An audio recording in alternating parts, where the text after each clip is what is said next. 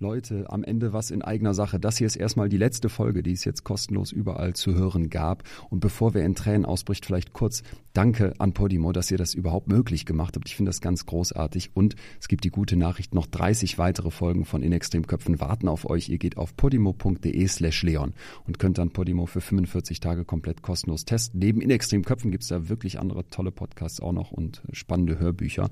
Und abgesehen davon bin ich ja jetzt ähm, die letzten Shows auf Tour. Da gibt's fast keine Tickets mehr, aber es wird demnächst eine neue Tour geben. Also vielleicht sehen wir uns nochmal live. Haltet Augen und Ohren offen. Und abgesehen davon mache ich ja noch den Podcast Betreutes Fühlen mit Atze. Also genug Chancen, dass wir uns wiedersehen. Wenn ihr Bock habt, podimo.de slash Leon, guckt da mal rein. 45 Tage kostenlos, könnt weitere Folgen hören. Und ansonsten bin ich auch immer Freund davon, dass gute Inhalte auch ein bisschen was kosten. Podimo ist echt nicht teuer und ich finde, das lohnt sich richtig. Abgesehen davon gilt hier zum Schluss wie immer bleibt mir gesund und gewogen. Vielen, vielen Dank für all das Feedback zu all den Folgen. Bis dahin, euer Leon. Ja, und dann kommt man einem Gang lang und muss in so einem Kleidungsraum mit so einer Theke drin. Und da muss man sich splitternackt ausziehen. Herzlich willkommen in Extremen Köpfen. Ich bin Dr. Leon Winscheid, promovierter Psychologe und treffe in diesem Podcast Menschen, die im Extrembereich der Psyche leben. Das mache ich, weil ich diese Menschen verstehen möchte, hinter ihre Fassade gucken will und vor allem von ihren Geschichten lernen will. Hier jenseits der Norm sind die Kontraste oft schärfer. Man erkennt plötzlich Muster, die vorher verschwommen waren. So bekommt man dann Antworten auf Fragen, die man sich selber schon ganz lange stellt. Und vor allem gibt es immer wieder sehr wertvolle Impulse für die eigene Psyche. Heute spreche ich mit Edda, Jahrgang 1944 und das Fernsehaushängeschild der DDR. Edda ist berühmt, beliebt und erfolgreich in einer Diktatur, die sie hasst. Irgendwann bricht es in der DDR aus ihr heraus und die Stasi schlägt mit voller Gewalt zurück. Drei Jahre psychische Folter im Stasi-Gefängnis in Hohenschönhausen mitten in Berlin. Heute kehrt Edda dorthin zurück, wo sie gepeinigt und gefoltert wurde und erklärt Jugendlichen, wie die Zeit damals war. Wir werden in dieser Folge etwas über Resilienz, die psychische Widerstandskraft lernen. Die ist uns schon immer mal wieder bei anderen Gästen begegnet, aber ich kann mich nicht erinnern, dass jemals ein Mensch so resilient hier aufgetreten wäre wie Edda. Wie schafft man es, standzuhalten, wenn die Welt über einem zusammenbricht? Edda weiß es. Edda, der Moment, wenn in Hohenschönhausen die Zellentür aufgeht und ja. wahrscheinlich jemand hinter dir steht und sagt, da jetzt bitte rein. Da jetzt bitte rein, bitte? Das kannst du wohl vergessen. Ist schon falsch. Natürlich. Gehen Sie. Und das ist die einzige Anweisung, die Sie bekommen oder die du bekommst, um in eine Zelle zu gehen. Und dann knallt hinter dir die Tür zu und dann stehst du in einer Zelle. Im ersten Moment war ich nicht allein, da war eine junge Frau drin. In dem Moment äh, ist das erstmal Erleichterung. Da ist noch jemand, der das gleiche Prozedere durchmacht wie man selber. Und was macht es mit einem? Man ist vertrauter. Man fängt an zu erzählen. Hallo, wer bist du? Ich bin Edda. Wer bist du? Und so weiter. Und man fängt an zu erzählen. Als ähm, normaler Mitteleuropäer weiß man gar nicht, dass da eigentlich ein psychischer Weg der Stasi dahinter steckt. Ja, denn du erzählst und mehr wollen sie ja nicht. Die Frau ist nicht zufällig da. Nein. Das ist ein Zellenspion. Und das erfährt man aber erst später oder spürt man später. Manche spüren das gar nicht, die wissen das gar nicht oder haben das nie erkannt. Ich habe es nach wenigen Tagen erkannt, weil der Mensch kann sich nicht ganz hundertprozentig verstellen. Und wenn jemand zurückkommt in die Zelle und riecht nach Zigaretten, man bekommt sonst keine Zigaretten, oder derjenige fragt so viel und erzählt so wenig von sich, dann wird man so ein bisschen stutzig. Und ich habe das erfahren oder habe mir das bestätigt, indem ich dieser Frau eine erfundene Geschichte erzählt habe von einem Herrn Kirschbaum. Und da habe ich gedacht, naja, wenn du da nichts wieder hörst, dann ist sie in Ordnung. Wenn, wenn du aber irgendwann das irgendwo wieder auftaucht, das kann ja dann nur beim Vernehmer auftauchen, dann weißt du, woran du bist. Und so war es auch. Es taucht wieder auf. Ja, nach drei Tagen fragte oder schrieb mich mein Vernehmer an, Strafgefangene oder Nummer zwei. Wir wurden ja nur mit Nummern angesprochen dort. Äh, die Zellennummer und man war eins oder zwei. Nummer zwei, wer ist Herr Kirschbaum? Ich sage, ich kenne Herrn Kirschbaum nicht. Warum? Und dann schrie er mich nochmal an und sagte, Sie kennen einen Herrn Kirschbaum nicht? Und dann habe ich gesagt, wissen Sie, wenn Sie die Geschichte meinen, die ich meiner Zellennachbarin erzählt habe, dann muss ich sagen, das ist eine erfundene Geschichte. So, und die Geschichte landete bei Ihnen. Tut mir leid. Ja, und das hat die Stasi natürlich nicht so gerne. War der sauer, hat, der? Ja, klar war der sauer in dem Moment. Ne? Rastet der dann aus oder versucht naja, er sowas zu er hat sich dann schon zurückgehalten, ja, ja. Aber man hat gemerkt, ne, In den also das, das haben sie nicht so gerne, nicht, wenn sie da erkannt werden und ihre Taktik erkannt wird. Ne? Nur als ich dann zurückkam in die Zelle, war die Frau auch weg. Ja, sie war verbrannt, um das in der Sprache der Stasi umzusetzen. Ne? Die war verbrannt, also sie konnten sie nicht mehr gebrauchen. Jetzt sind Sie dann ja ganz allein in der Zelle. Ja. Wobei das eben noch, als die Tür aufgeht und Sie da reinkommen, Sie wissen nicht, wo Sie sind. Sie wissen nicht genau, wie lange Sie dort sein werden. Sie Mhm. wissen nicht hundertprozentig, was man Ihnen vorwirft, beziehungsweise Sie fühlen sich vollkommen unschuldig. Da ist ja diese andere Person ein echter Errettungsanker. Jetzt ist der auch noch weg. Was macht man dann? Was Naja, sieht gut, man dann? Wie sieht da die war Zelle ich ja aus? froh, dass der weg war. Das war ja kein Rettungsanker in dem Moment. In dem Moment hat sich das bestätigt, äh, dass diese Frau nicht echt ist. ne? Und dann bin ich lieber alleine und schweige. Wie sieht die Zelle aus, wo Sie dann alleine sitzen? Zu zweit war sie dann vielleicht 2,50 breit, weiß ich, dass so zwei Liegen nebeneinander stehen können. In der Mitte ein schmaler Gang, zwei Hocker und ein kleiner Tisch, eine Toilette, ein Waschbecken, ein kleines und das war's. Da müssen sie sich bewegen oder nicht bewegen. So weit wie sie können, kann man hin und her laufen, aber alles andere können sie nicht machen. Da sprach mich mein Vernehmer auch mal an, was machen Sie denn und was treiben Sie da in der Zelle? Ich sage, na, ich mache Sport. Warum? Ja, steht mal beim Sport auf dem Kopf. Und da ist mir ein Fehler unterlaufen, äh, dass ich gesagt habe, ich mache Yoga. Das hätte ich nicht sagen sollen. Es ist aber so rausgerutscht, weil das für mich eigentlich immer selbstverständlich war. Und am nächsten Tag lagen sämtliche Yoga-Bücher, die ich mir mühselig aus dem Westen besorgt habe, auf dem Tisch. Also sie sind nochmal in mein Haus gegangen, haben dort eine Durchsuchung gemacht und sämtliche Yoga-Literatur konfisziert. Wenn man in diese Zelle reinkommt, Mhm. dann weiß man überhaupt nicht, wann man wieder rauskommt, oder? Nein, man weiß ja gar nichts. Es wird einem nicht gesagt, wie das weitergeht, wann die Vernehmungen sind, wann das ist und wann das ist. Man ist dort denen völlig ausgeliefert und das muss man wissen. Wie du schon sagtest, du weißt nicht, wo du dich befindest, was die von dir wollen, wie lange das dauert. Der Vernehmer stellt sich nie vor, die dort in diesem Haus in Hohenschönhausen, in dieser Untersuchungshaftanstalt der Stadtsicherheit, die haben keinen Namen. Wenn du wirklich später mal in den Westen kommen solltest oder ausreisen darfst, dann hat man keine Beweise.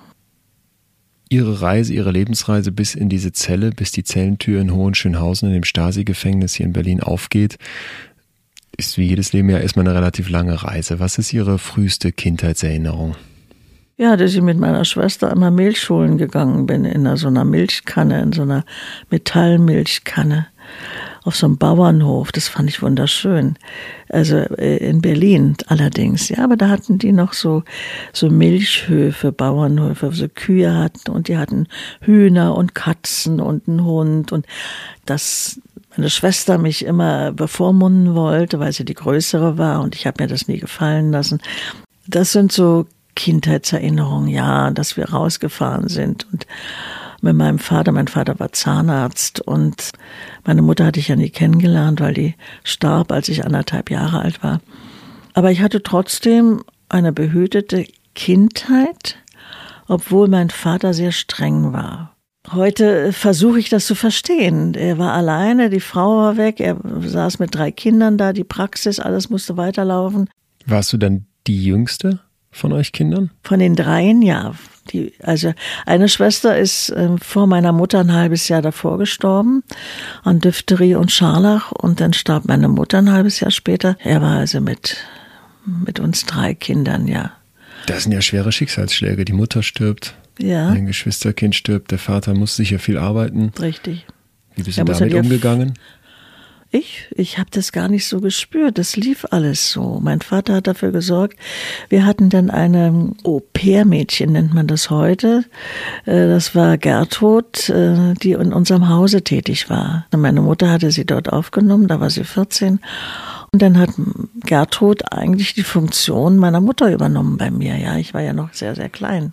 Hast du dir was sagen lassen von einer fremden Frau ja so gesehen? Ja, für mich war sie ist? ja nicht fremd. Für mich war sie eigentlich Mutti. Okay. war nicht die Mama, aber die, die Vizemutti, also Mutti. Sie hat schon versucht, das Beste aus mir zu machen und mein Vater natürlich auch durch seine Strenge.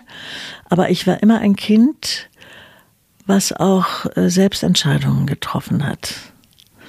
Ja, also ich habe, ja, ich will nicht sagen, dass ich direkt unartig war, aber zum hm. Beispiel war meine Leidenschaft Reiten. Und mein Vater hat mir das verboten, weil er Angst hatte, mir passiert etwas. So, und um das durchzusetzen, musste ich das natürlich heimlich machen. Mit elf Jahren bin ich wirklich nach äh, Neuenhagen gefahren in den Reitstall und habe meine Reitstunden gemacht und bin wieder zurück, als wenn nichts war. Mein Vater war sowieso überängstlich, natürlich, weil er durch den Krieg die Frau verloren hat, das Kind verloren hat. Das waren Infektionen nach der Nachkriegszeit. Dann durfte ich nicht runtergehen spielen. Ich durfte nicht Ball spielen, weil da Bakterien dran waren. Oder äh, Trieseln, mhm. na, da wurden die Bakterien aufge... Also so etwas durfte ich alles nicht. Also dein Vater ganz ängstlich, verbietet Sachen wie Reiten irgendwie Richtig. draußen im Dreck und so weiter. Und du, der Rebell dagegen? Ja. Früh übt sich, ja? Ja, klar. Aber ist okay. Mein Vater hat das nie, äh, nie erfahren, dass ich da schon leider ihn mit elf Jahren hintergangen habe. Ach so, warst du eine gute Lügnerin? Ich habe nichts erzählt. Hast dicht gehalten? Ja. Ja. Mhm. In der Jugend, dein erster Freund, wer war das? Mein erster Freund war, nachdem mein Vater starb, da war ich 14. So, und jetzt muss ich sowieso mein Leben oder habe mein Leben in die Hand genommen. Mit 14? Also meine Vizemutter hat zwei Kinder bekommen und da hatte sie dann auch zu tun. Ja, dann bin ich meinen Lebensweg beschritten und habe dann angefangen, selbst Entscheidungen zu treffen. Toi, toi, toi, toi. Ich habe mich nie unterkriegen lassen, bin immer wieder aufgestanden, wenn irgendetwas war und bin immer straight on gegangen. Ich habe immer mein Ziel verfolgt und äh, da habe ich meinen Freund, den späteren Vater meiner Kinder kennengelernt. Da war ich 15 und mit 18, also 14 Tage vor meinem 18. Geburtstag bekam ich dann meine Tochter Annette und elf Monate später meinen Sohn René hatte eine eigene Familie, die waren für mich da. Ich war ja sonst allein. Meine Geschwister hatten ihr Leben, sie hatten ihren Weg zu beschreiten.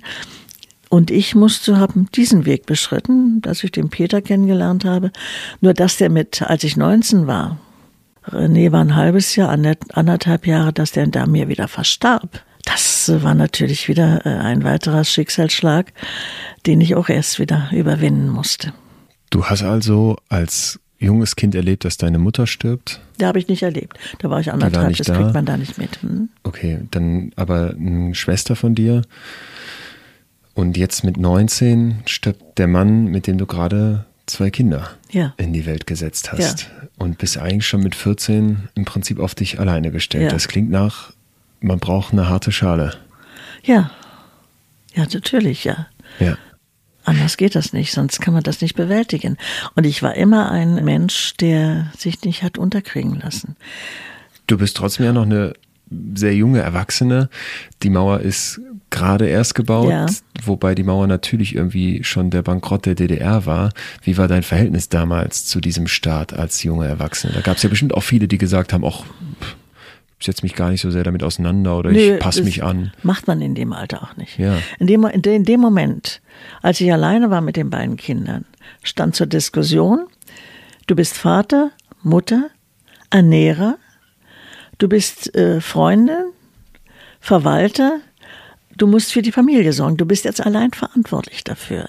Denn Schwiegereltern von meinem damaligen Mann, die haben zwar viel geredet, nie was gemacht. Meine Vizemutter hat mich unterstützt. Sie hat die Kinder auch mal genommen, damit ich etwas unternehmen konnte, erledigen konnte und sie waren in Aufsicht. Das äh, bin ich ihr sehr dankbar dafür. Aber ich war auch eine junge Frau, ne? Meine Jugend war in dem Moment weg. Ich war für meine Kinder zuständig. Und da musste ich natürlich auch arbeiten gehen, ist klar. Was war deine Arbeit damals?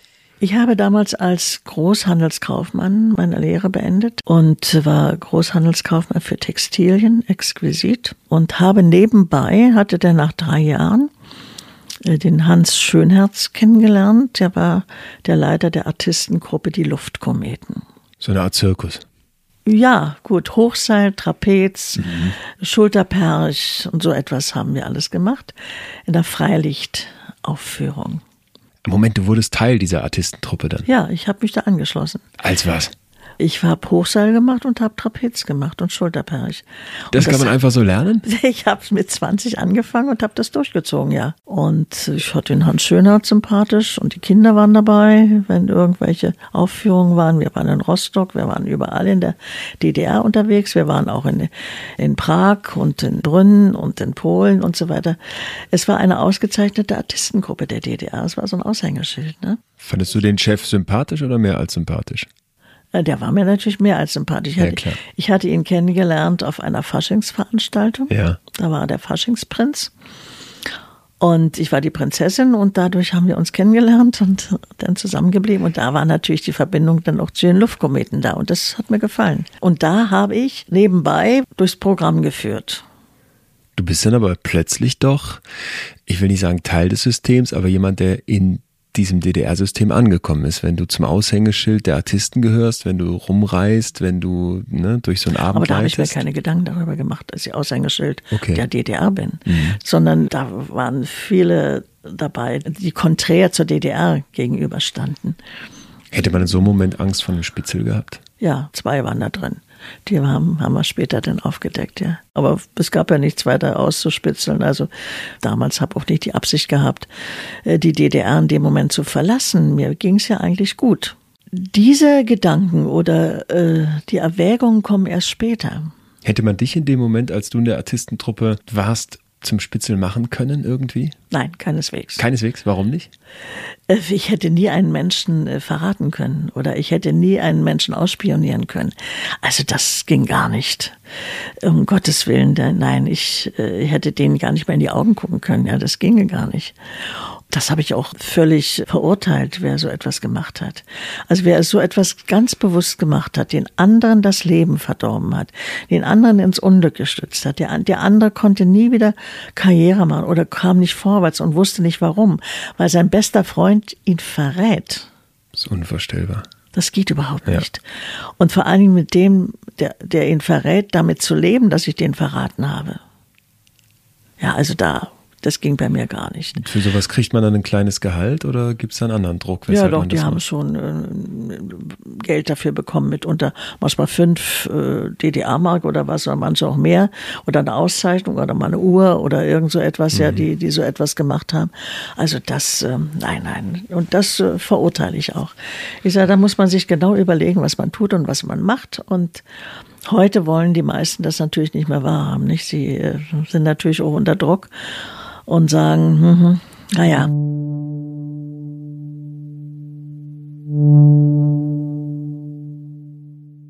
Edda wächst ohne Mutter auf und verliert ihren Mann früh, den Vater ihrer Kinder.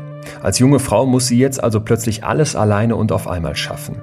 Das sind echte Tiefschläge des Schicksals. Doch Edda beißt sich durch und ich glaube, dass sie genau hier anfängt, ihrer Psyche die Rüstung der Resilienz anzulegen. Resilienz bedeutet psychische Widerstandskraft. Wie gut kann ich auf Krisen reagieren? Wie wenig lasse ich das an mich ran? Und anders als viele glauben, ist das keine Charaktereigenschaft, von der wir hier sprechen, sondern eher eine Fähigkeit. Man wird nicht einfach mit Resilienz geboren, so wie man auch nicht einfach mit der Fähigkeit zum Geigespielen geboren wird. Natürlich spielen die Gene eine Rolle, manche Kinder sind vielleicht talentierter im Geigelernen, aber lernen müssen sie auch. Resilienz entsteht dann durch eine Reihe gesunder Reaktionen auf sehr schwierige Umstände im Leben. Eddas Mann stirbt, also wird sie wie selbstverständlich zur Ernährerin der Familie. Die Schwiegereltern helfen nicht, na dann packt sie es halt alleine. Die Kinder brauchen ihre Aufmerksamkeit und Kraft, also verzichtet Edda klar auf ihre Jugend. Das alles ist natürlich nicht einfach, aber mit Hilfe dieser Erfahrungen scheint Edda sich eine Rüstung für den eigenen Kopf zu schmieden. Wie sehr sie diese Rüstung bald brauchen wird, das ahnt sie nicht, denn erstmal geht es nur bergauf. Die Diktatur der DDR entdeckt Edda für sich. Du hast den Chef der Artistentruppe für dich kennengelernt. Ja. Ihr habt eure Herzen erobert und die Lüfte und reist jetzt rum. Ja, ich habe ihn auch geheiratet dann. Du hast ihn dann auch geheiratet? Nach drei Jahren, ja. Hm. Wie ging es dann für euch weiter? Konntet ihr das ewig machen oder? Nein, nein. Ich hatte dann durch das Programm mhm. der Luftkometen geführt und das hat jemand gesehen vom DDR-Fernsehen. Und das gefiel ihm hervorragend, was ich dort gemacht habe. Und er sprach mich an und sagte, wollen Sie nicht bei uns mal vorsprechen in Adlershof? Wir suchen Moderatorinnen und Ansagerinnen auch für das Farbfernsehprogramm, was wir demnächst eröffnen wollen. Ich gesagt, klar, mache ich. Ich meine, das ist eine Arbeit, die jede junge Frau in der DDR hätte sich gewünscht, so eine Tätigkeit zu haben. Oder das war ein Traumberuf, ja. Und ich gesagt, da kann ja alles passieren. Ich meine, du kannst nur gewinnen und du gehst dahin. Und völlig unvoreingenommen bin ich dorthin gegangen und bin beim ersten Durchlauf von 275 Bewerberinnen oder was übrig geblieben. Fernsehansagerin in der DDR. Ja. Bist du jetzt? Ja ist ja eine ganz besondere Karriere irgendwie. Du lernst früh dich durchzubeißen, wirst Artistin, kannst auf Hochseilen laufen, was mhm. du erst mit 20 lernst, wo man vielleicht sonst vermutet, das müssen kleine Kinder schon anfangen zu üben. Mhm. Und jetzt stehst du plötzlich vor der Fernsehkamera. Ja. Als eine von Hunderten und vielleicht Tausenden, die es gerne gemacht ja. hätten. Was macht man als Fernsehansagerin? So wie die Tagesschau heute oder? Nein, ich habe keine Nachrichten gesprochen. Das habe ich abgelehnt. Also Warum abgelehnt? Ich, ja, wegen meiner Einstellung. Ja. Die, die, wollte ich nicht, die konnte ich nicht rüberbringen. Ich habe es mir schon gedacht. Ja, weil ich davon nicht überzeugt war, ne, von diesem System. Aber es interessiert ja keinen. Ich habe keinen darüber informiert, was in mir vorgeht oder wie ich da denke. Ich habe dann die Programme angesagt und ich habe eine Sendereihe gehabt. Und da habe ich Live-Übertragungen moderiert aus der komischen Oper, aus der Staatsoper unter den Linden. Sängerwettstreit auf der Wartburg, die Live-Abende aus dem Dresdner Zwinger, also äh, Straußabende moderiert.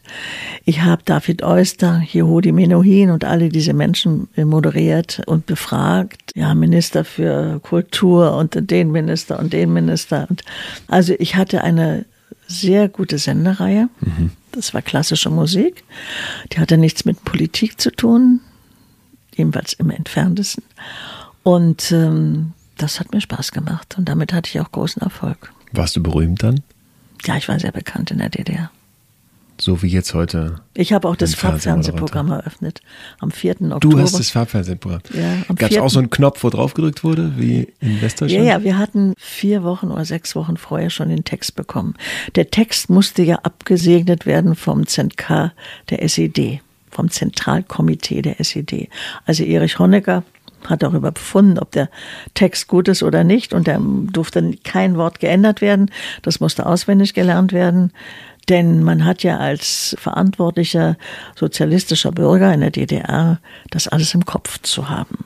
Wir hatten auch keinen Teleprompter, davon abgesehen. Da war keine Propaganda drin? Natürlich. Und das konntest du mit dir vereinbaren? Das musste ich ja. Gab es den Impuls Konnte zu sagen, sagen, ich ändere es ein bisschen? Ich, ich sage, nein, geht doch nicht. Wenn das abgesegnet wird, müssen Sie doch sagen. Ist mir klar, aber wenn du live vor der Kamera stehst und so wie ich dich bis jetzt mehr, hier kennengelernt habe. Dann wäre ich einmal vor gewesen und dann wäre ich nie wieder da gewesen. Und das wollte ich nicht riskieren. Hm? Es soll jeder Mensch mit dem Text machen, was er will. Er muss selber überlegen und sich einig werden, wie er das aufnimmt und wie und so weiter. Du bist also die Person, die für die DDR das Farbfernsehen eröffnet und das ist heute so eine Selbstverständlichkeit, dass man sich, glaube ich, gar nicht mehr klar machen kann, was das eigentlich für eine technische Neuerung und ja irgendwie auch Errungenschaft war, ne? Gerade in dieser Zeit, wo es so wichtig war, als Staat zu zeigen, was man schon alles drauf hat und auch nicht ins Hintertreffen zu geraten. Das heißt ja, in dem Moment, wo du das mit dem Text dann auch noch so perfekt machst und alle Augen auf dich gerichtet sind, gefällt zu dem System doch eigentlich ganz vortrefflich. Ja, natürlich. Ja. Da hat ja auch keiner meine Einstellung geahnt. Wie weit ist es von diesem Moment, als du das Farbfernsehen eröffnest, noch bis die Zellentür aufgeht in Hohenschönhausen? Von 4. Oktober 69 bis 8. September 1974. Also noch ungefähr fünf Jahre. Mhm. Noch fünf Jahre machst du gute Miene zum bösen Spiel oder ja. fängt es langsam an, in dir zu brodeln? Naja, natürlich fängt es langsam an. Umso mehr das Gehirn wächst und umso mehr man damit mit der Materie zusammenkommt, umso mehr Leute man kennenlernt, umso mehr macht man sich Gedanken. Und intelligente Menschen in der DDR waren ja unbequem. Es war ja ein Arbeiter- und Bauernstaat, ne? Und Arbeiter sollen arbeiten, aber nicht so viel denken. So. Und das war natürlich bei der Intelligenz, die in der DDR war, doch ein bisschen anders. Ich durfte ja auch damals zu Anfang nicht auf die Oberschule gehen oder studieren, weil mein Vater Arzt war. Ja, ich kam aus einem Intelligenzlerhaushalt. Das gab es in der DDR. Da musste man erst wieder Arbeiter werden und wenn man Arbeiter da, die Kinder durften dann wieder Oberschule machen und studieren. Darum waren da so viele auch in den Gefängnissen Intelligenz, die dort saß, den, weil die einfach den Kopf, das Gehirn eingeschaltet haben und auf einmal gesagt haben, was machst du eigentlich hier? Wer hat das Recht, dich in deinem eigenen Land einzusperren? Dir Vorschriften zu machen, was du zu machen und zu denken hast? Wer hat das Recht, mich zu manipulieren? Das hatten wir alles schon. Das will ich nicht mehr. Es war ja eine zweite Diktatur. Es war die rote Diktatur. Für mich waren das die rot lackierten Faschisten. Gab es einen Schlüsselmoment, wo du das so für dich in der Klarheit im Kopf hinbekommen hast, wo es Klick gemacht ja. hat? Ausgang war dieses Tuch. Den Schal mit Blumen, den du trägst. Ja. Ja. Fransen und dieses Muster, eine Rosenmuster. Da waren wir in Sochi zum Urlaub. Und da hing in dem Laden dieses Tuch. Das wollte ich haben. Sochi. Ach ja, klar. Stalinland. Ja. Ne? Da hingen ja noch in den Häusern mal Stalin-Bilder neu über. Gut, Ihr wart also, in Sochi. Hm, so, und da in diesem Laden war dieses Tuch. Da bin ich rein und habe gesagt, ich möchte gerne dieses Tuch haben. Und dann holte er das raus, legte auf den Tisch und dann sagte er, Dollar oder Westmark? Da habe ich gesagt, nee, DDR-Mark. Nütschewo. Ich sage, wieso? Nur Dollar oder Westmark. Und da bin ich ausgerastet. Da habe ich gesagt, sag mir, wie komme ich dazu? Ihr seid unsere Brüder und Schwestern. Und verlangt von uns, dass wir in Dollar oder Westmark bezahlen? Das sind doch die Feinde, die Dollar und Westmark besitzen. Und ihr wollt mir das Tuch nicht verkaufen, weil ich Ostmark habe. Also ich habe da so ein Theater gemacht im Laden dem war das so peinlich, weil ja auch andere Menschen da drin waren, ja, aus anderen Ländern oder die alles mitgehört haben. Und ihm war das so peinlich, dass er das Tuch mir in die Hand immer drückte und mich aus der Tür schieben wollte, aus dem Laden rausschieben wollte, damit er Ruhe hat. Ich sage, nein, so geht das nicht. Ich will hier bezahlen und zwar in Ostmark. Und habe ihm das Ostgeld auf den Tisch geknallt, was es gekostet hat. Und dann habe ich den Laden verlassen und habe ich gesagt, das geht gar nicht. Das ist eine Lüge von vorn bis hinten. Ist da in deinem Kopf ein Dominostein angestoßen? Ja. Mhm. Was fällt dann noch in sich zusammen? Den großen Glauben an diesen Staat hatte ich nie. Ich meine, es hat sich ja angesammelt, ja. Es war nur der Ausgangspunkt, mhm. der letzte Anstoß, wie du sagst, zu dem Dominospiel. Und da war ich 30 und habe gesagt, entweder jetzt oder gar nicht. Okay, und du entscheidest dich für jetzt. Und ja. machst du was? Und zwar war das auch der Zeitpunkt, als Erich Honecker in den Verhandlungen mit den Helsinki-Verträgen stand, mit der KSZE-Akte. Und die Bundesrepublik Deutschland auf den Weg war, die DDR als Staat anzuerkennen. Und darauf wollte ich aufmerksam machen. Wenn Honecker das anerkennt, dann habe ich auch das Recht, das Land zu verlassen und in mein Land zurückzukehren, wann und wie ich möchte. Denn das steht da drin in den Menschenrechtsverträgen. Also, jetzt kann ich den Weg einschlagen, habe mir natürlich eine Botschaft in Budapest ausgesucht, weil ich in Berlin sofort erkannt worden wäre. Die waren ja alle beobachtet und waren mit Wanzen abgesichert, die ganzen Botschaften überall im sozialistischen Ausland. Aber ich bin nach Budapest gefahren, weil ich geglaubt habe, ich äh, werde da nicht sofort erkannt und kann erst mal reingehen und mich erkundigen. Was wolltest du in der Botschaft denn? Ich wollte mich erkundigen, welche Möglichkeiten für mich bestehen, nun auszureisen. Wir sind weit davon entfernt, dass die Mauer fällt oder die Grenzen offen sind. Ne? Das muss man, glaube ich, noch dazu sagen an der Stelle. Ja, das war 1974. Ja. Aber Honecker war in den Verhandlungen. Ich meinte, dass er damals zu seinem sowjetischen Botschafter gesagt hat, ich unterschreibe das, aber ich werde mich da nie daran halten. Das hat er ja nicht öffentlich gesagt. Aber es wussten wahrscheinlich alle, oder? Hm, Glaube ich nicht. Aber du ich auch nicht in dem Moment oder nee, wolltest du? nicht. Nein, aber wenn er das macht, dann muss er sich an die Gegebenheiten halten, wenn er anerkannt werden will. Und ähm, darum bin ich dort rein und habe mich erkundigt, welche Möglichkeiten für mich bestehen, auszureisen. Und das war mein ganzes Verbrechen. Du sitzt also in der Botschaft in Budapest. Man sagt dir, was hat man dir geantwortet? Wahrscheinlich irgendwas. Der Botschafter hat gesagt, er kann nichts für mich tun. Ja. Es war natürlich die Zeit der Entspannungspolitik Mhm. auch. Hm? Da habe ich gesagt, ja, und was machen wir jetzt?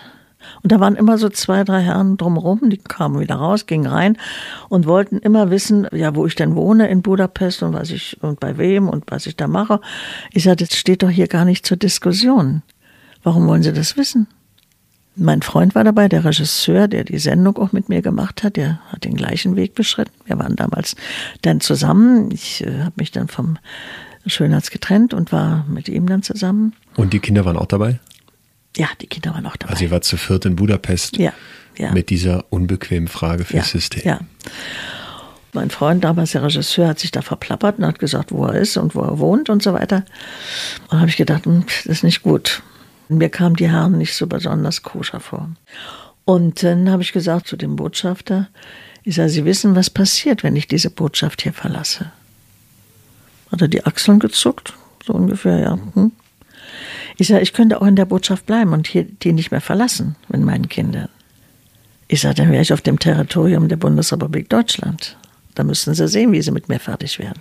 Ich sage, aber die Schwierigkeiten mache ich Ihnen nicht. Ich gehe raus und stelle mich dem. Und Sie wissen, was mich draußen erwartet. Ja, und dann bin ich gegangen. Was erwartet dich draußen? Ja, natürlich war ich sofort im Visier der Staatssicherheit. Die auch ihre Spitzel in Budapest hat. Ja, natürlich, jede Überall. Mhm. Botschaft, wie gesagt, war fotografiert und überwacht. Denn als wir reinkamen zum Botschafter, sagte er noch, reden Sie doch hier nicht drin, Sie wissen doch, dass Sie Abhörwanzen sind. Ich sage, unten draußen im Garten, da werden wir noch fotografiert dafür. Ich sage, ist doch egal, wo wir uns befinden. Ach, der wollte dich noch schützen. Der hat schon. Naja, schützen ist okay, aber das hatte ich nicht so das Gefühl, ja. Ihm war das mir unangenehm, weil Aber die war ja völlig klar, dass du ins offene Messer hier rennst. Wenn Ja, du noch natürlich. gewarnt wirst, dass das Ja. abgehört wird, du Ja. weißt auch genau, was dich erwartet, aber die Rebellin in dir sagt, ich gehe jetzt raus und stelle mich dem. Ja. Also ihr geht alle vier ich wieder habe raus. recht. Du ich hattest bin recht. im Recht. Du bist nach deinem Rechtsverständnis im Recht. Dieser. Unrechtsstaat, diese Diktatur, in der du lebst, die sieht das Richtig. völlig anders. Ja. Jetzt kommt ihr zu viert wieder raus und Mhm. seid in Budapest. Wie geht's weiter? Ihr wollt ja wahrscheinlich zurück nach Deutschland. Naja, und dann sind wir dort in ein Hotel gegangen, essen gegangen. Und zufällig am Tisch treffen wir jemanden aus Stuttgart. Der war Handelsvertreter für Stoffe. Und da ich früher auch in dieser Branche war, kamen wir so ins Gespräch und haben uns unterhalten und so weiter. Und dann sagte er auf einmal, ich fahre morgen nach Szeged, wollt ihr nicht mitkommen? Ich habe dort äh, beruflich zu tun und da wir kein Auto hatten in Ungarn, haben wir gedacht, ja klar, ähm, machen wir die Fahrt mit. Und dann sind wir ein bisschen unterwegs und nicht gebunden an einem Ort. Und da sind wir am nächsten Tag nach Szeged gefahren. Und dann sah ich auf einmal ein Schild, 800 Meter Grenze. Habe ich gesagt, Moment mal. Ich sage, ich würde jetzt bitten, umzudrehen, denn wir kommen in eine prekäre Situation, wenn wir jetzt weiterfahren als DDR-Bürger. Im Grenzbereich wird man uns sofort anhalten und sagen. Weil ihr zur Grenze in den Westen kamt. Richtig. Ging ja die, die Grenze nach Jugoslawien. Und Jugoslawien war ein pro-westliches Land oder pro-westlicher eingestellt. Dir ist also in dem Moment schon die Gefahr bewusst. Ja. Das war Hast du Angst? bewusst. Ich habe keine Angst. Gar keine Angst? Nö. Wenn man so etwas unternimmt, schon in die Botschaft zu gehen in Budapest, dann muss man sich Gedanken machen, was daraus resultieren würde, also was daraus entstehen würde. Darauf muss man sich einstellen. Man muss das durchgehen, dass die Stasi kein Kuschelverein ist. Das muss man sich vor, vor Augen führen. Junge Leute oder andere, die haben sich überhaupt keine Gedanken gemacht, die waren nur darauf fixiert, sie schaffen das. Rauszukommen. Ja, die meisten haben es nicht geschafft.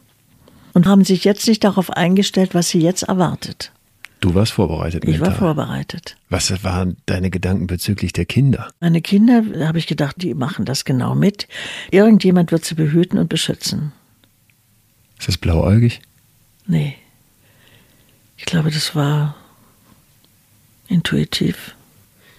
Daran habe ich äh, nie gezweifelt. Ich finde, hier lohnt es sich wirklich mal kurz innezuhalten und sich selbst ganz ehrlich zu fragen, wäre ich in der DDR aufgestanden? Hätte ich im Dritten Reich jüdische Nachbarn versteckt? Oder würde ich heute in der Türkei für eine Zeitung arbeiten, die sich nicht von Erdogan unterdrücken lässt? Oder aber wäre ich jemand, der still bleibt, der wegguckt, der sich anpasst? Eddas Antwort kennen wir jetzt. Sie hat Kinder, sie ist erfolgreich, berühmt, beliebt. Das setzt sie alles aufs Spiel. Sie nutzt keine einzige Ausrede und dabei hätte es doch so viele gegeben, einfach mitzumachen. Doch diese menschenverachtende Diktatur der SED will sie nicht mehr stillschweigend hinnehmen. Und dabei hat sie keine Angst, wie sie sagt, obwohl sie ganz genau weiß, welches Schicksal, welche Folter ihr blüht, denn sie hat sich mental vorbereitet. Resilienz besteht aus vier Kernkomponenten und ich glaube nicht, dass Edda damals dieses Wort überhaupt kannte, aber wir werden gleich erleben, dass sie alle vier Komponenten auf zum Teil sehr absurde Weise für sich abhakt. Komponente 1 ist Zusammenhalt. Ich muss mit Menschen verbunden sein, die mir zur Seite stehen, wenn es hart auf hart kommt. Der Mensch ist ein maximal soziales Wesen. Gute Freunde, Familie, ein Partner, das ist noch immer der beste Schutz für den Kopf. Zweitens Wohlbefinden. Es geht darum, durch bewusstes Erinnern von guten Momenten oder das Ablegen von schlechten Gedanken in einem Tagebuch oder Yoga, Meditation, Beten oder auch Sport dazu beizutragen, dass man sich irgendwie noch wohlfühlt in dem Terror, den man erlebt, dem man ausgesetzt ist. Punkt 3 ist Zuversicht. Ich brauche einen Ausblick. Es ist schwer positiv zu bleiben, wenn alles um einen herum dunkel wird. Doch wem es gelingt, positive Gedanken ja, also Hoffnung nach vorne zu stellen, anstatt Sorgen kreisen und sich darin zu verlieren, dem kann das gelingen. Punkt 4 ist vielleicht der entscheidendste. Ich muss wissen, wofür ich das alles mache. Und Edda sagt, ich bin im Recht. Diesen Gedanken lässt sie sich von keinem nehmen und das weckt in ihr unglaubliche Kampfesgeister. Eddas Widerstandskraft wird jetzt bald auf den Chef der Stasi treffen, ein Meister des Verhörs und der psychischen Folter. Wird sie stark bleiben? Bevor es zu dieser Zerreißprobe kommt, muss Edda aus Ungarn zurück nach Deutschland. Von diesem Moment an der Grenze oder in der Grenzregion, als du sagst, jetzt bitte umdrehen, das wird hier zu gefährlich. Mhm. Wo geht's dann hin? Ja, er hat auch sofort gewendet, der hat das so reingesehen. Und dann auf einmal so nach ein paar Metern stand ein ungarischer Grenzsoldat mitten auf der Straße und hielt uns an. Passport bitte. Und er zeigt seinen Pass, ist alles okay, und wir zeigen unseren Pass. Kommandant entscheidet. Und da mussten wir schon zu der Staatssicherheit in Budapest, zu den Genossen dort. Und ähm, man hat uns zwei Tage festgehalten. Und dann habe ich gesagt, ich weiß gar nicht, was Sie wollen. Ich sage, ich bin Gast Ihres Landes. Und ich verlange auch so behandelt zu werden. Sie können mir nichts nachweisen. Ich habe ja auch meinen Pass gehabt, ich war ja auch mit den Luftkometen in Wien. Und diesen Pass hatte ich auch dabei. Ich sage, Sie sehen, ich habe hier auch einen Reisepass. Ich sage, mit welchem Recht halten Sie mich fest und meine Kinder? Und In Moment, der Vehemenz konntest du es damals schon sagen? Ja. Vehementer vielleicht sogar noch? Ja, ich habe da keine Angst gehabt. Ich habe da denen sofort gesagt, wie ich darüber denke und so weiter. Ich habe nicht gekuscht, keinen Moment. Prallt das völlig von denen ab oder macht ja, nee, das was sind mit schon, sind schon, in dem Moment haben sie natürlich überlegt. Ich hatte es ja bleiben Menschen. Eigentlich ja recht. Na, Menschen weiß ich nicht, aber sie hat ja im Grunde genommen recht. Und sie könnten ja irgendwie Ärger dadurch bekommen. Ne? Da hat er einen Pass genommen und mir den wieder zurückgeschmissen, an den Kopf so fast, ja. Hab ich gesagt, das ist Ihre Gastfreundschaft hier?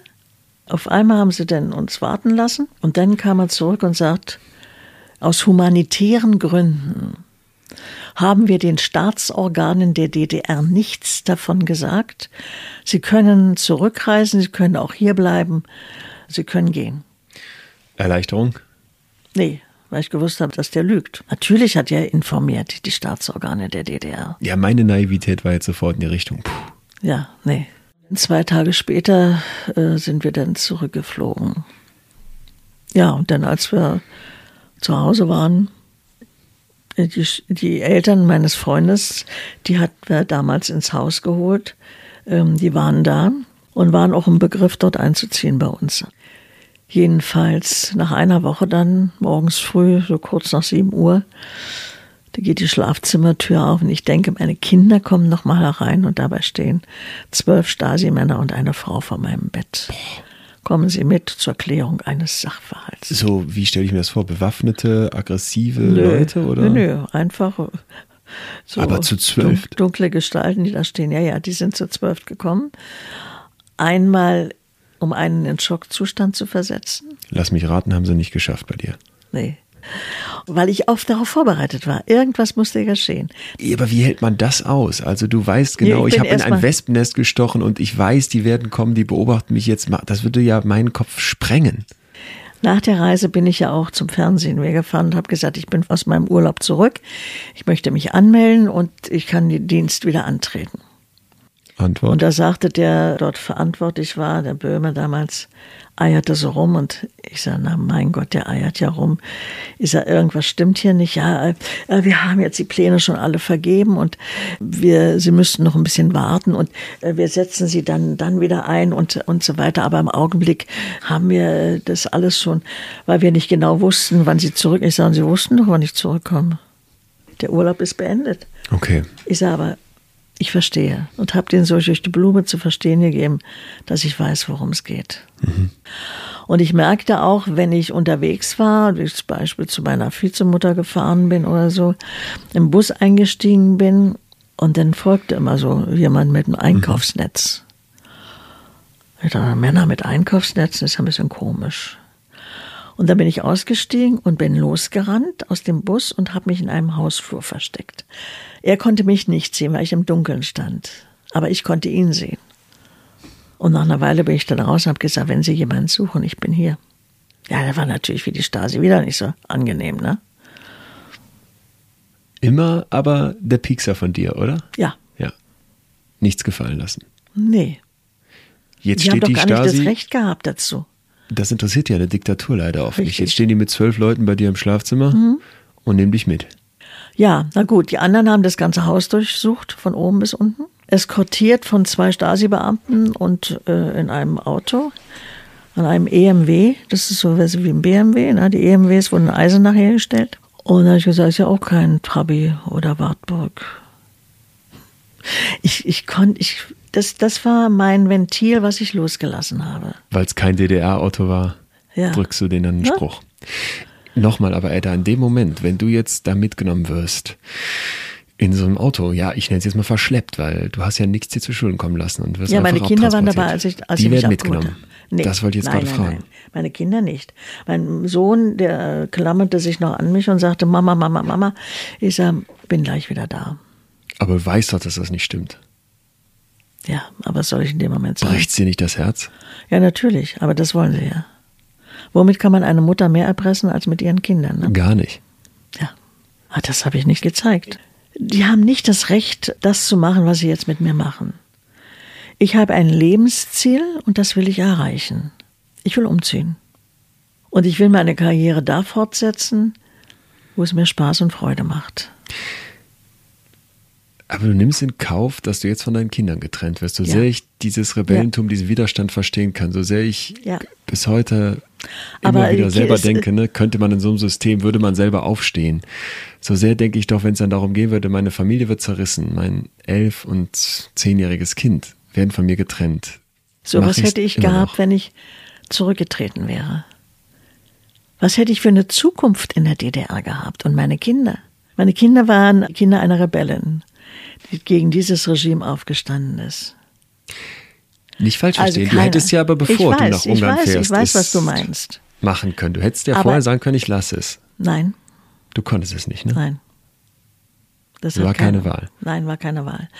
Und meine Kinder mussten das mitmachen, auch für sie. Ich habe das ja auch für sie gemacht. Ja. Meine Kinder konnten im Westen ihre Persönlichkeit entwickeln. Sie konnten studieren und machen, was sie wollten. Sie sind ihren Weg gegangen und sind mir sehr dankbar, dass sie diese Diktatur nicht ertragen mussten.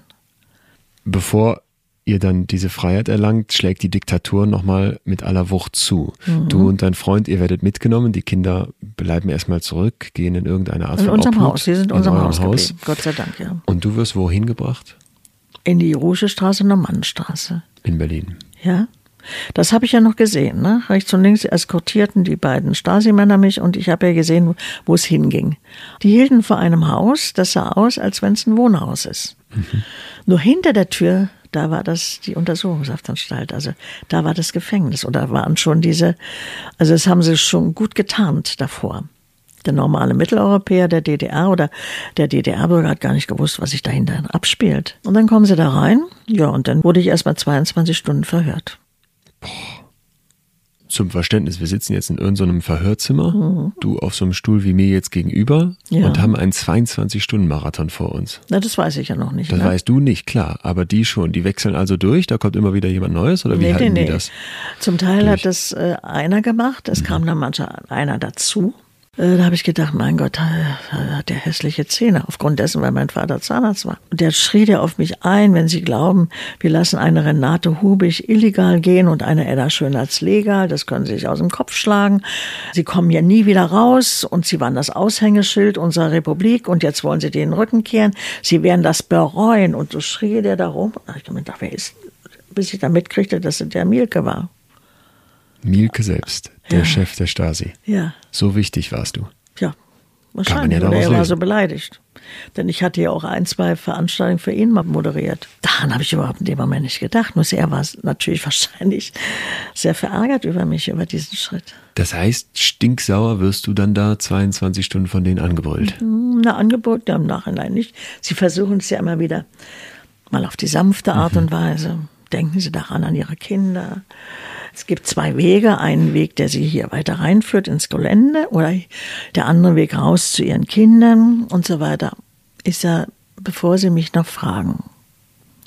Und ich hier bei Ihnen noch nicht den Antrag gestellt habe, um Ausreise aus der DDR, dann mache ich das jetzt, damit Sie Bescheid wissen. Der Weg ist klar. Also sie wussten von vornherein, woran ich war. Ich bin da keinen Schritt zurückgegangen. Ich war da so in meiner Ehre gekränkt, in meinem Stolz. Das, das, das ging gar nicht. Die Richtung deines Weges ist also klar nach diesen 22 Ganz Stunden. Ganz klar. Wo geht's dann weiter für dich hin? Immer tiefer. Dann muss ich eine Nacht dort übernachten und am nächsten Tag ähm, kam ich dann in diesen Barkers 1000. Was ist das? Das ist so ein Kastenwagen. Vorne sitzen zwei Stasi-Beamte drin, die hatten weiße Kittel an und der ist als ähm, Lieferauto gekennzeichnet. Also da steht manchmal drauf VEB Brot und Backwaren oder VEB Obst und Gemüse. Bei mir stand draus, esst mehr Fisch und Gemüse, Fisch aus Rostock. Da habe ich noch gesagt, naja, so einen großen Fisch haben sie ja nicht gefangen. Konntest du nicht lassen? Konnte ich nicht lassen. Das war, daran habe ich mich abreagiert. Ah, das war für dich schon Teil der Methode. Ja, das ja. ist, äh, sonst wäre ich geplatzt. Ja.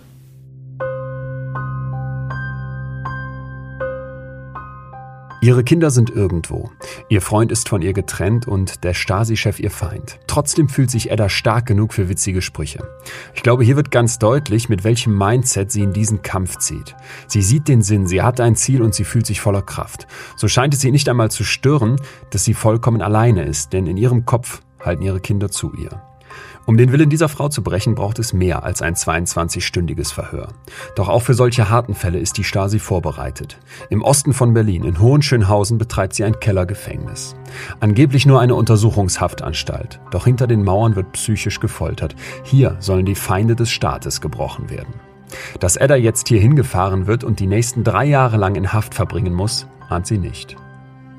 Also, du kommst in diesen Kastenwagen, da drinnen ist dann irgendwie sind fünf kleine Zellen. 60 mal 80 Zentimeter.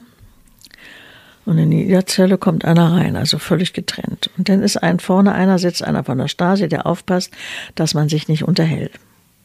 Und ich habe gehört, dass mein Freund mit drin war. Und ich habe nur zu ihm noch gesagt, ich bleibe auf der Spur. Du sitzt in diesem Auto, 60 mal 80 Zentimeter, eine winzige kleine Zelle und mhm. du fährst los durch Berlin, keine Ahnung wohin. Zweieinhalb Stunden oder irgendwo. Und von der Ruhestraße und Normannenstraße zur Genslerstraße in Hohenschönhausen sind es vielleicht zehn Minuten mit dem Auto. Das heißt, die fahren absichtlich kreuz und quer durch ja. die Stadt, du verlierst jede Orientierung. Ja. Kommst dann an an einem Ort und weißt jetzt nicht mehr, wo du bist. Nein. Man fährt auf dieses Geländer drauf, man hört das Stahltor knallen. Das äh, musst du dir vorstellen, das ist so ein militärisches Sperrgebiet. Inmitten dieses Sperrgebietes ist diese Untersuchungshaftanstalt. Da war immer einer, der das kontrolliert hat, wer da reinfuhr oder wer da rausfuhr. Und reingefahren sind immer nur Lieferautos. Das waren diese Barkers 1000 mit den Gefangenen da drin. Bloß das hat keiner gewusst. Jeder hat gedacht, das ist ein Versorgungslager der Stadtsicherheit. Und dann wurde man einzeln aus diesem Auto rausgeholt. Deinen Freund siehst du nicht mehr? Nein. Und dann hörst du dann, gucken Sie sich hier nicht um, Kopf runter, durch die Tür, da Marsch, aber ein bisschen Dalli. Da werden sie sehr unfreundlich. Sie sind ja in ihrem Gebiet. Wie geht's weiter aus dieser Garage raus? Ja, und dann kommt man in einem Gang lang und muss in so einem Kleidungsraum mit so einer Theke drin. Und da muss man sich splitternackt ausziehen. Nächste Demütigung. Eine Demütigung, ja. Und dann habe ich die Unterhosen anbehalten, dann schrie die mich an oder ich soll alles ausziehen. Und ich sage, ich habe meine Periode. Ja und? Runter damit. Und auf den Tisch. Dann habe ich ihnen meine Binde auf den Tisch geknallt. Und in dem Moment war das so eine Demütigung und Erniedrigung, dass ich dann nicht mehr in meinem Körper war. Ich stand auf einmal neben mir. Was passiert an deinem Kopf? Das sagt man ja immer wieder, dass wenn Menschen so Nahtoderfahrungen haben, dass quasi ja. Körper und Kopf ja. voneinander getrennt werden, um dich zu schützen. Was passiert bei dir im Kopf? Genauso. Also ich stand daneben. Wird die starke Edda da zum ersten Mal der Gefahr nahe zu brechen, kaputt zu gehen? Nee. Nein. Darum bin ich ausgetreten wahrscheinlich aus dieser Hölle, um mich davor zu schützen. Okay. Ja, also ich habe meine Seele außerhalb. Die guckt Die von können oben mich nicht brechen. Sicher drauf. Ja. So, Dein nackter Körper steht jetzt da, angestrahlt, ja. angebrüllt, ja. angeguckt. Hm? Und dann Grätschen, Kniebeugen und dann fährt sie mit dem Gummihandschuh in jede Öffnung, die man hat. Ah ja. Tja, ich meine, beim Schwerverbrecher kann ich mir das noch vorstellen, ja? Oder Drogenschmuggler oder weiß ich was, weil die alles Mögliche verstecken, aber ich hatte ja nichts. Also es war eine reine Demütigung. Wann finden dein Körper und dein Geist, der darüber fliegt, wieder zusammen? Als ich mich angezogen habe. Hm. Bist du wieder eins, verlässt diesen Raum und wirst wohin gebracht? Und die Zelle. Das ist der Moment, wo wir eingestiegen sind, wo du ja. die Frau triffst. Richtig. Von der du später erfährst, dass sie schon eine Spitze ist. Ja. Mhm. In dieser Zelle lernst du ja dann erst diese Frau kennen, die versucht dich abzuhören. Das gelingt ihr im Grunde nicht, weil du das früh enttarnst. Diese Spionin, das Spitzel ist weg. Mhm. Du bist alleine da drin. Mhm. Beschreib mal bitte so einen Alltag. Wann macht man auf? Was sieht man als erstes? Woran denkt man? Wann gibt's Essen? Das verwischt eigentlich, weil jeder Tag in etwa gleich ist. Alle 14 Tage, wenn man kooperativ ist, darf man duschen. So, und dann hat man in der Zelle, hatte ich damals nur den, den Wasserhahn mit kaltem Wasser, eine Toilette ohne Brille. Sonst so, nichts. Sonst nichts. Die Liege, die Pritsche. Die, die Pritsche und den Hocker und den Tisch. Keine Bücher, kein gibt's Nein, ein Fenster? hat man mir nicht gegeben, weil ich ja nicht kooperativ war. Rausgucken kann man, gibt es ein Fenster, gibt es eine Art von... Nein, da sind Glasbausteine davor und, und Gitter. Also man kann auch nicht rausgucken, man sieht nicht, wo man sich befindet. Ansonsten hast du keine Möglichkeit, die Heizung zu bedienen oder irgendetwas anderes. Du bist ihnen ausgeliefert so. Und dann hat man natürlich erstmal sehr viel Zeit, sich zu besinnen. Dann guckt man sich die Zelle an, man zählt die Glasbausteine, die hat man alle intus, man weiß, wie groß die Zelle ist, mit welchen Schritten. Man macht seinen Sport und läuft hin und her. Und in der Not wird der Mensch erfinderisch.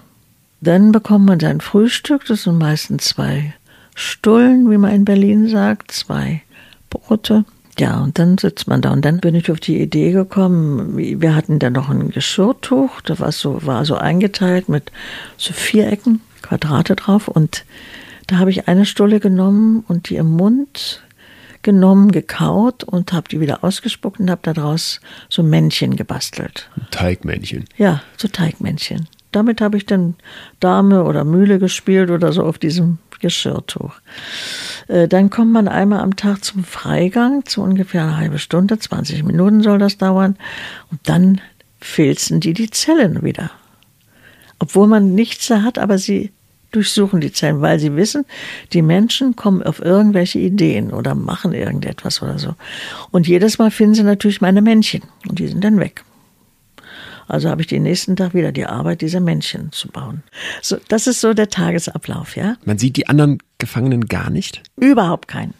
Man ist völlig isoliert. Also daneben kann die Schwester, Bruder oder Mutter sitzen. Du weißt es nicht. Das weiß man nicht. Man kann auch nicht kommunizieren. Mal rufen oder sowas. Es gibt ein Klopfen. A einmal, B zweimal, C dreimal und so werden Wörter zusammengesetzt. Nur die Stasi hört das auch. Ja, also man muss sich da sehr, sehr vorsehen. Und was natürlich bei solchen rauen Wänden passiert, dass die Fingerkuppen, also hier diese, Wenn diese blutig, Gelenkkuppen, schlägt man auf. ja, dass Ja. sie natürlich aufgeklopft sind. Und das sieht der Vernehmer. Wer ist der Vernehmer? Also das System ist so, der Vernehmer ruft in der Zentrale an, er möchte bitte die 104 Nummer 2 Zelle Vernehmung. 104, zweite Person. ja, zur Vernehmung. Und der gibt es dann weiter an den Läufer. Der Läufer ist irgendein ganz niedriger Scherge. Ja, dann kommt man da rein in den Raum und dann muss sich an den Tisch setzen. Der Vernehmer sitzt einem gegenüber. Naja, und dann, dann sind natürlich wieder diese psychischen Mechanismen, die dann eintreten. Was für ein Psychoterror üben die dann aus? Ich habe in dieser Zeit, in dieser Untersuchungshaftanstalt fast bis zum Ende nicht gewusst, wo meine Kinder sich befinden. Und die Stasi hat auch, äh, musste einem das nicht sagen. Die waren dazu nicht verpflichtet. Wie nutzt der Vernehmer das aus? Ja, indem man sagte, denken Sie an Ihre Kinder, denken Sie an Ihre Kinder, denken Sie an Ihre Kinder. Ich sage, ich denke jeden Tag an meine Kinder. Und darum bin ich hier. Also sie wissen oft nicht, wo sie mir eingreifen sollen, ja, wo sie reingehen sollen. Wenn er nicht weiterkommt, muss man sich auf den Hocker setzen, die Hände unter die Oberschenkel mit den Handflächen nach unten, darf sich nicht anlehnen. Da muss man dann sitzen, da eine ganze Weile, ne? Wie lange? Ja, solange er möchte. Und dann will er weiter verhören. Wie lange dauert denn so ein Verhör, wenn der Läufer dich geholt Unterschiedlich. hat? Es man kann nicht. von einer Stunde bis drei Stunden dauern oder weiß ich was. Also da, da man hat da nie einen Überblick. Ist physische Gewalt überhaupt dann da ein Thema? Also kriegt man mal einen Schlag mit einem Stock oder wird man naja, mal... die Stasi hat bis Anfang der 60er Jahre Ja. hat sie physische Gewalt ausgeübt.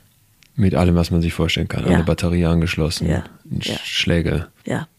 Und ab Anfang der 60er Jahre, als langsam der Freikauf der politischen Hefte begann, sind sie auf psychische Folter umgestiegen. Das Ausland möchte die Häftlinge kaufen, die DDR bekommt die kostbaren Devisen und da darf man natürlich niemanden abliefern, der jetzt irgendwie Striemen auf dem Rücken Richtig. hat. Okay. Ja? Und die Namen auf der Seele sieht man nicht. Woher wissen die Vernehmer, wie man die tiefsten Namen zufügt? Ja, zum Beispiel auch bei mir, nicht? Da werden fingierte Gespräche geführt. Ach. Unfall? Gestern. Schwer? Und wo? Wann? Gut, Genosse, danke, ich weiß Bescheid. Am Telefon. Ja, Also klingelt das Telefon, der Vernehmer geht dran, du sitzt mit dem Raum und der führt so ein Gespräch. ja. So was würdest du Und denken? du denkst wie jeden Tag an deine Kinder. ja. Hm, Das ist eines dieser psychischen Folter. Damals in der Zeit, als du im Gefängnis warst, hattest du ja kaum Kontakt zu den Gar anderen. Gar Kontakt. keinen Kontakt. Du hast nie jemanden gesehen, Nein. außer das Klopfen. Ich muss auch vorweg sagen, als ich da in der Husestraße und der Mannenstraße war und die mich angeklagt haben, weswegen sie mich da festhalten, wegen staatsfeindlicher Verbindungsaufnahme, weil ich in der westdeutschen Botschaft war, illegales Vorbereiten zum Verlassen der DDR im besonders schweren Fall, weil ich in der Gruppe war, also meine Kinder waren dabei und mein Freund, und Devisenvergehen, weil ich Geld dabei hatte. Ist ja lächerlich im Grunde. Ja, ist ganz natürlich. Ja, jeder hat Geld dabei, wenn er in Urlaub fährt. Sie hatten nichts, also sie haben an den Haaren herbeigezogen. Und da habe ich gesagt, okay, jetzt weiß ich, warum Sie mich anklagen. Ich möchte meinen Anwalt sprechen. Und daraufhin ist der hinter dem Schreibtisch hochgesprungen, hat sich halb totgelacht und hat gesagt, Anwalt, was ist denn das? Sie haben doch uns. Und wir werden entscheiden, ob Sie überhaupt einen Anwalt benötigen. So, und da wusste ich, also dem bist du völlig ausgeliefert. Ja, jetzt musst du sehen, wie du selber damit zurechtkommst. Als es dann zum Prozess kam, haben sie mir einen Anwalt zugeschanzt. Wie lange hat das gedauert, bis der Prozess kam? Ein Vierteljahr. Bevor ich ins Gefängnis kam, als ich mein Urteil hatte, Wie lang war denn das Strafmaß dann? drei Jahre. Ja. Da kamen die Eltern von meinem Freund und brachten mir Sachen, die ich mit ins Zuchthaus nehmen konnte. Seife und Zahnpasta und alles so etwas. Und da sagten die mir, die Kinder sind im Haus bei uns und wir sind ins Haus gezogen und da wusste ich, okay, dann kannst du den Rest auch noch durchstehen. Das heißt, an dir haben sie sich komplett die Zähne ausgebissen. In Im Grunde Zeit. genommen ja. Sie haben sich natürlich gerecht, indem sie mich haben bis zum letzten Tag absitzen lassen. Ach so, es hätte sonst Begnadigungen Ja, da kam eine. Begnadigung auch von der Staatsanwaltschaft. Haben sie abgelehnt, denn die hatten mir vorher wieder Unterlagen rein, wo ich unterschreibe, dass ich wieder für die DDR tätig werde und dass ich dann meinen Ausreiseantrag zurückziehe. Ich sage, das können Sie behalten. Ich werde nie wieder für die DDR tätig werden. Und da haben sie gemerkt, dass der Erziehungsprozess, egal wie lange er dauert, bei mir nicht wirkt. Das wird nicht bei allen Leuten so sein. Natürlich nicht, klar. Wer ist gebrochen in dieser Zeit? Hast du Leute mitbekommen? Ja, natürlich waren einige gebrochen, die wirklich Schäden davon getragen haben bis heute rein. Die kommen ja auch manchmal nicht gleich, sondern sie kommen ja erst später. Und das ist unheimlich schwierig, die auch heute anerkannt zu bekommen. Ich meine, ich habe bestimmt auch eine, eine, Knastmacke, nur ich merke das nicht. Das merken dann die anderen immer. Ne? Das wäre jetzt meine Frage. ist ja nett, dass du dir selber direkt attestierst. Gibt es irgendwas, wo du die Vermutung hättest, dass das vielleicht daraus resultierte als Macke, als, weiß ich nicht, als, als, ja, ja als Schaden, als, als Wunde, die zugeheilt ist als Narbe vielleicht. Ja, natürlich. Ich meine, ich muss mich immer zurückhalten, wenn denn Leute argumentieren, die keine Ahnung haben und das System, ach, es war ja alles gar nicht so schlecht. Und dann habe ich das Bedürfnis, äh, sie vom Gegenteil zu überzeugen. Wenn nicht, dann müssen sie bei ihrer Meinung bleiben. So funktioniert ja Demokratie. Aber ich kann keine geschlossenen Türen haben. Okay. Mhm. Ja? Also in meinem Haus sind alle Türen offen, soweit es geht. Ich mag auch kein grelles Licht über meinem Bett, was mir ins Gesicht strahlt. Das ist das Licht, was in der Zelle immer angemacht wurde, wenn die kontrolliert haben, alle fünf Minuten. Nachts. Nachts, ja. Als du freigelassen wirst, dann nach den drei Jahren, was ist das Erste, was du machst? Ja, ich stehe da vor dem Tor von diesem Gefängnis und mein erster Gedanke war so eine Scheiße, Entschuldigung, dass ich dir das jetzt sage, aber jetzt geht der Kampf weiter.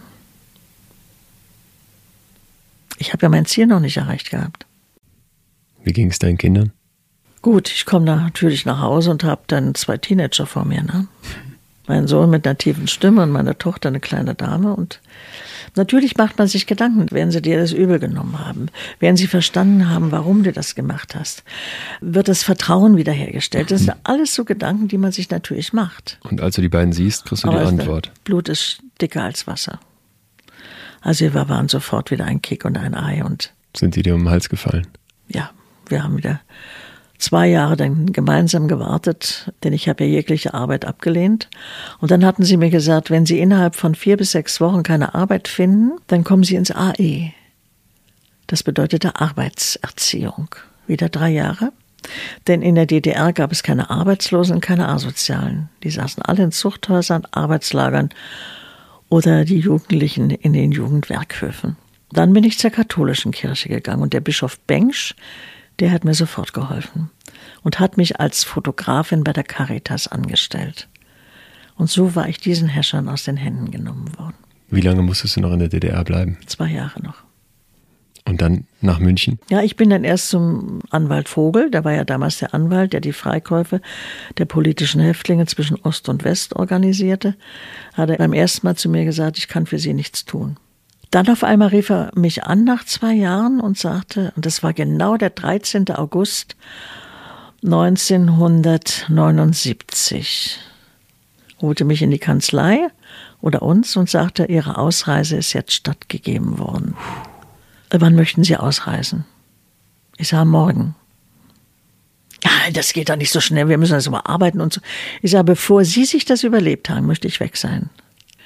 Und dann durfte ich am 12. Dezember 1979 ausreisen. Raus in die Freiheit. Tja. Was war das Wichtigste in diesen drei Jahren, was du gelernt hast, würdest du sagen? Freiheit ist nichts Selbstverständliches. Es muss jeden Tag neu erobert werden.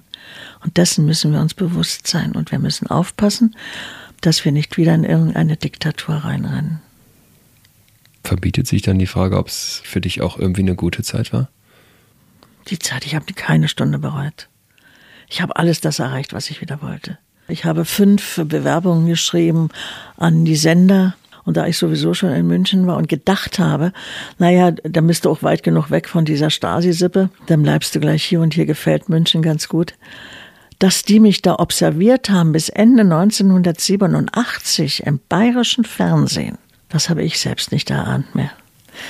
Und sie wurden 1990 enttarnt, ein Produktionsleiter und ein Kameramann. Ich war immer in bester Gesellschaft. Während den Anfängen dein Blick heute auf die Zukunft? Es gibt so viele Länder, wo man das Gefühl hat, dass wieder ja, natürlich, man wird kritisch und man sagt, Kinder, passt Systeme auf. Entstehen. Ja, das dürfen wir nicht zulassen. Ja. Wir dürfen auch keine Bevormundung zulassen. Wir müssen auf die Grundrechte pochen. Gedanken sind stärker als Waffen. Ja. Stalin. Ja. Ja. Und darum versucht man natürlich, diese in der Diktatur dieser Menschen äh, runterzudrücken und zu erdrücken und zu isolieren. Das hat mit dir nie geklappt. Nee. Vielen, vielen Dank, Edda, für die Offenheit und vor allem, dass du weiter kämpfst. Also da muss ich wirklich sagen, ziehe ich jeden Hut, dass du dir heute die Mühe machst, die Aufgabe, diese Mission, die du damals als junge Frau angegangen bist, so weiter zu kämpfen. Weiter ja, ich kann nicht anders. Es ist einfach so in mir drin. Das glaube ich sofort. Und diese Ungerechtigkeit und wenn ich sehe, dass junge Leute sich nicht um Politik kümmern, das ist ganz wichtig. Sonst laufen sie irgendjemand wieder hinterher und wissen nicht, wohin das führt. Sonst wird es irgendwann wieder einen Hohenschönhausen geben. Ja. Dankeschön. Bitte. Alles gut. Danke. Klopfen, Humor, Spitznamen, Sprüche, Männchen aus Brotteig. Edda lässt sich nicht brechen, weil es ihr gelingt, ihre Psyche auf Kurs zu halten. Ich finde es ziemlich beachtlich, dass in solchen extremen Momenten eine Reihe von Kleinigkeiten offensichtlich helfen kann. Das zeigt auch, wie sehr wir alle Einfluss nehmen können auf das, was in unserem Kopf passiert. Man wird nicht mit Resilienz geboren, sie wächst wie ein Muskel, wenn man sie trainiert. Und genau das hat Edda getan. Mir macht Eddas Geschichte deswegen sehr viel Mut, aber es gibt noch einen zweiten Grund, warum ich mag, was sie erzählt. Die Menschen im Widerstand gegen Terror, gegen Diktatur, gegen Nazis oder SED, das sind die Menschen, die in ihrem System ganz unten stehen, die keiner sieht, die in Gefängnissen sitzen und gefoltert werden. Aber immer dann, wenn die Diktatur, die Terrorherrschaft endet, kaputt geht und endlich auch die große Mehrheit erkennt, was falsch lief, dann sind es solche Menschen wie Edda, die beweisen, dass nicht alle mitgemacht haben und dass es andere Wege gab, als für ein paar hundert Mark oder eine Uhr zum Stasi-Spitzel zu werden. Ich denke jeden Tag an meine Kinder und darum bin ich hier, sagt Edda im Gefängnis. Sie kämpft auch, weil sie will, dass ihre Kinder ein freies Leben haben. Freiheit ist nichts Selbstverständliches. Man muss sie jeden Tag neu erobern. Das macht Edda. 26.280 Stunden sitzt sie zu Unrecht mitten in Berlin in einer Zelle und sagt, sie bereut keine davon. Dafür braucht es einen Extremkopf, aber den gibt es zum Glück. In der nächsten Folge treffe ich Mike Scheffler, einen der mächtigsten Neonazis, die es jemals in Deutschland gab. Mike steigt unter Morddrohungen aus der Szene aus, als er durch einen Zufall Deutschlehrer für eine Flüchtlingsklasse wird. Das klingt erstmal nach Klischee, aber von Mike kann man lernen, dass egal wie fest die Überzeugung eines Menschen ist, sie sich ändern lässt. Mike weiß, wie man einen Kopf komplett umdreht. In extremen Köpfen. Ein Podimo Original. Produziert von Auf die Ohren.